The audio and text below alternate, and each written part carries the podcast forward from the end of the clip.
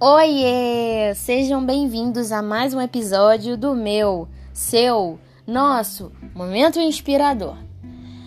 Às vezes, o nosso principal problema não está nos obstáculos que temos que enfrentar, mas sim na nossa teimosia em querermos resolver tudo sozinhos.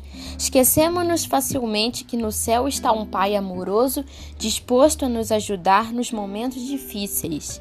Tenha fé em Deus, siga suas orientações e você vai ver como as coisas começarão a dar certo. Os caminhos do Criador são de sabedoria e aqueles que o seguem sempre recebem a merecida recompensa. Um super beijo para todos e um ótimo dia!